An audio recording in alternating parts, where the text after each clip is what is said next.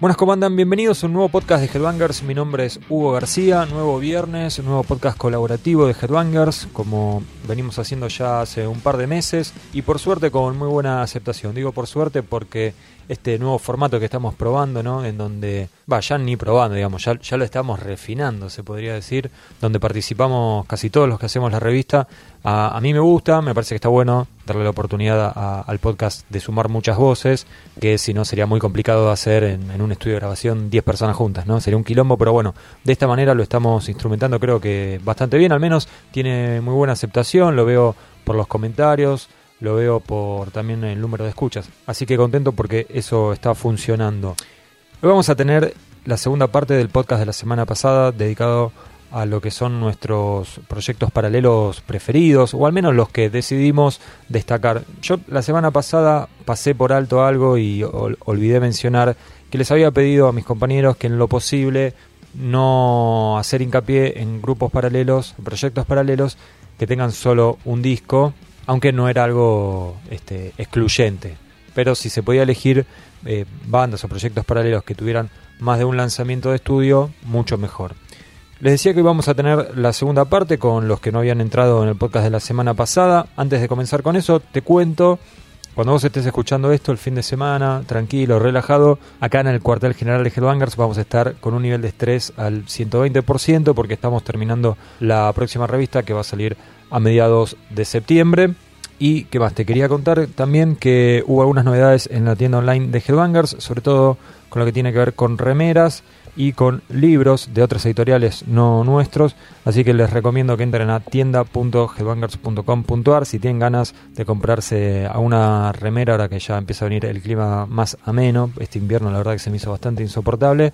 Decía entonces que hay nuevas remeras y también libros de todo tipo, así que obviamente todo siempre he pensado que le puede gustar al, que lee Headbangers al que escucha los podcasts de Headbangers. No, no, no, no te vas a encontrar con una- un libro de Pablo Coelho.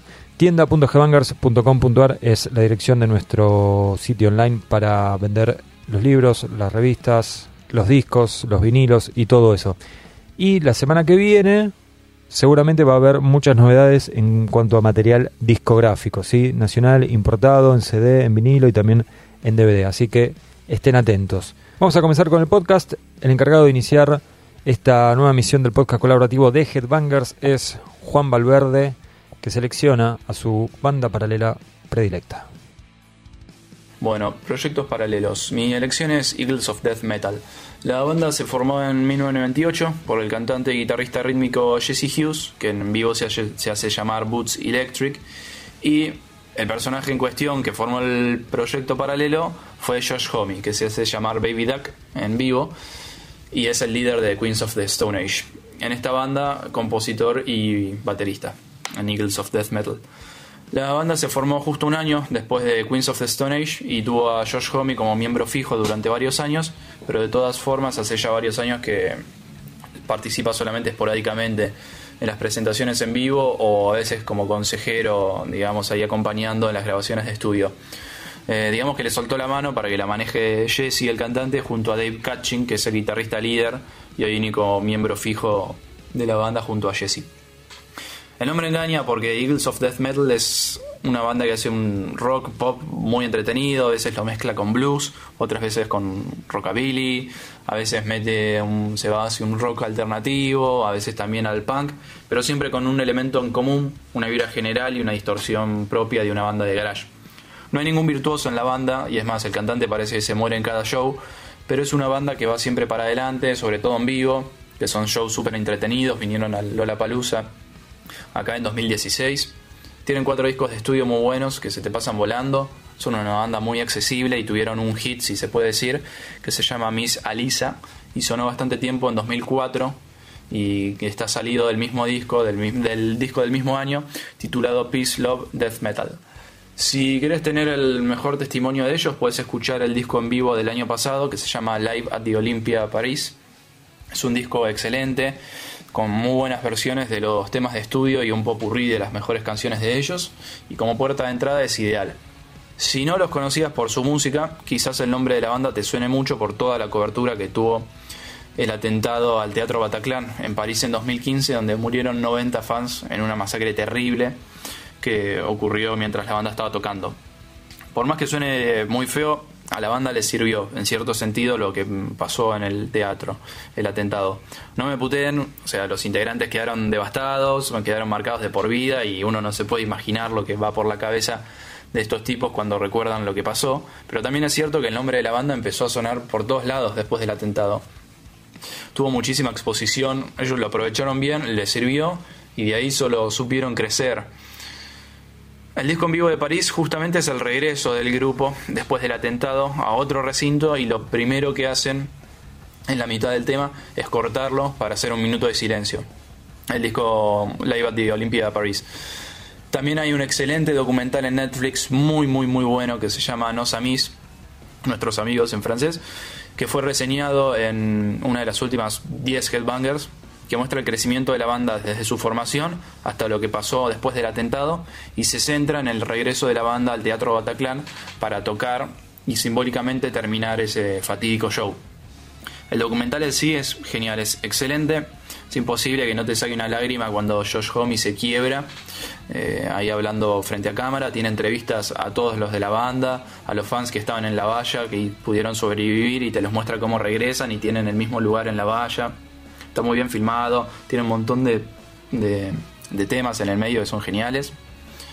Y también es muy impactante el relato de cómo se salvó de pedo el guitarrista, que durante el tiroteo se logró encerrar en el baño, mientras del otro lado de la puerta estaban tratando de tirar la puerta abajo para reventarlo a tiros.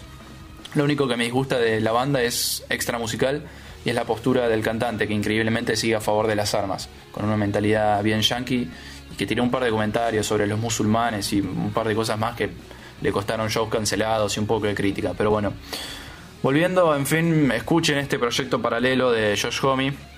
Ahora se desligó de la banda, como dije antes, pero tienen ese muy buen disco en vivo que es Live at the Olympia París. La banda garba un montón, es muy accesible, si te gusta el rock con buen sonido te va a entretener y si no, mirate el documental, que es una muy buena película de rock, te guste la banda o no y que también puede ser tu entrada al grupo.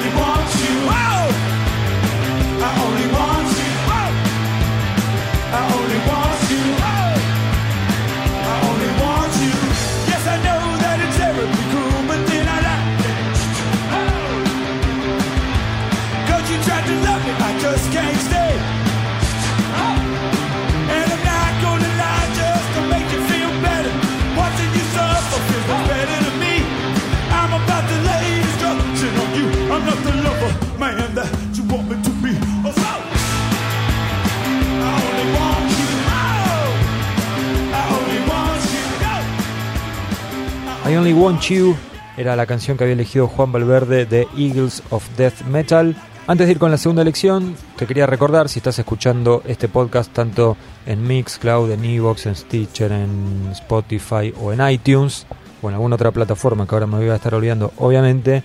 Te quería comentar que en exclusivo.headbangers.com.ar tenés otros podcasts que no tienen su versión liberada en esas plataformas y además los tenés en el formato completo, obviamente. Para poder escuchar estos podcasts tenés que ingresar con el código que viene en cada Headbangers de cada mes. En este caso sería la Headbangers 121, que todavía está en las calles, tapa de Vinnie Paul y de Unjustice for All, el disco Metallica que cumplió 30 años y que nos enteramos que el 2 de noviembre, creo que era 2 de noviembre, sí, va a estar saliendo un box set hermoso con, creo que son 11 CDs, 6 vinilos. No sé cómo voy a hacer para conseguir eso, pero lo necesito. Vamos a escuchar al entonces al segundo miembro del staff de Headbangers encargado de elegir su proyecto paralelo predilecto. Ernesto Tito Aymar es quien nos va a contar cuál es su banda favorita si hablamos de proyecto paralelo. Si bien la escena de black metal escandinavo eh, en sus orígenes tuvo un montón de proyectos paralelos y de músicos que participaban en otras bandas y que es difícil en muchos casos decir cuál es la banda principal y cuál es el proyecto paralelo. Hubo uno que sí, netamente fue de corta vida, lamentablemente, un solo disco, pero que fue un proyecto paralelo importante de varios músicos. Estoy hablando de la banda Storm, cuyo único disco Nordavind fue editado en el año 95 Storm fue un proyecto creado por Sigurd Wongraven, mayormente conocido como Satyr, el líder, el líder de Satyricon, del cual participó el famoso Fenris de Darkthrone, ¿no? el líder de Darkthrone, que en este disco se hacía llamar Hernagel. Bueno, el proyecto nace como una idea de Satyr de homenajear eh, a su patria, ¿no? A Noruega. Eh, nace como un homenaje a la cultura y al pasado noruego y como tal es un disco de música tradicional de Noruega pero hecho con el, background musical que tenían estos músicos, ¿no? Es decir, de black metal. Cuestión que cuando uno lo dice así suena medio sofisticado, pero básicamente es folk metal. El tema es que en ese momento no había mucho exponente del folk metal. Y me animaría a decir que excepto por Bergtat, el disco debut de Ulver, este es netamente el primer disco de folk metal escandinavo, si se quiere, porque en este momento no existía ni Wintersorg, no existía toda la, la camada de Moonsorrow, de Fintroll, en fin, de un montón de bandas. Enslaved and Frost quizás utilizó algunos que otros aspectos pseudo folclóricos, pero más bien en sus letras y no tanto en lo que es la música. Acá estamos hablando de que son canciones tradicionales del folclore noruego, que no hay que confundir con música de la época vikinga Mucha de esta música data de los siglos XVIII, XVII, quizás algunos un poquito más nuevos incluso, pero bueno, que se van comunicando de tradición oral o que hay poco, digamos, registro escrito al respecto. Pero en manos de Satir y de Fenris se llevan hacia el ámbito del black metal y la verdad que el resultado fue un excelente disco del cual también fue partícipe Cari Rubeslaten, la cantante que en aquel entonces era miembro de The Third and the Mortal y una de las primeras cantantes femeninas eh, de la escena extrema europea, ¿no?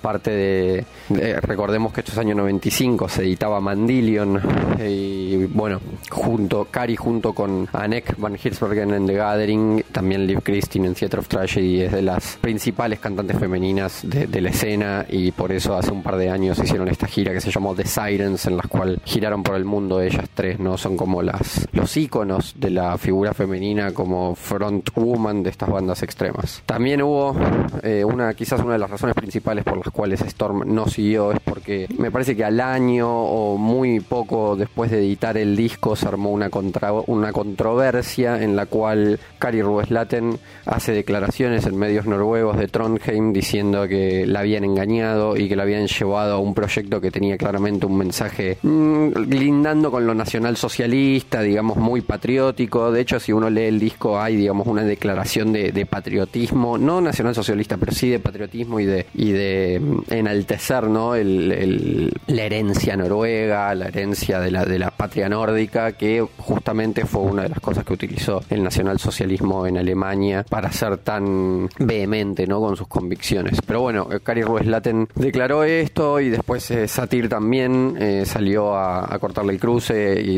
y decir que ella sabía bien en lo que se estaba metiendo y que no era nacionalsocialista, sino que era un mensaje desde el corazón para Noruega bueno, todas estas eh, idas y venidas que eran bastante comunes en la época de esa del cuando estaban haciendo el black metal. Y recordemos que estos chicos en esa época eran apenas adolescentes, con lo cual eh, seguramente había una cuestión de idas y venidas y de cambios de parecer y de maduración y de crecimiento, pero musicalmente la verdad que el disco de Storm es un pilar fundamental, me parece yo, para la evolución de los subgéneros del black metal. Y además es una muy linda manera de conocer la música tradicional noruega si uno pertenece o digamos está más metido en lo que es el ámbito del black metal. Así que si les parece podemos escuchar un poco la canción Opie Fielet, que es un poco la que generó toda esta controversia con Cari Rueslaten porque Cari dice que le cambiaron la letra al momento de grabar y le agregaron cuestiones de estas eh, más patrióticas que ella no tenía en mente, que es eh, un poco contradictorio, ¿no? Porque si canta, si canta la canción o si participa en la banda, me imagino que habrá leído las letras antes de grabarla. Pero bueno, eh, les recomiendo el disco de Storm Nordavind a todos aquellos que están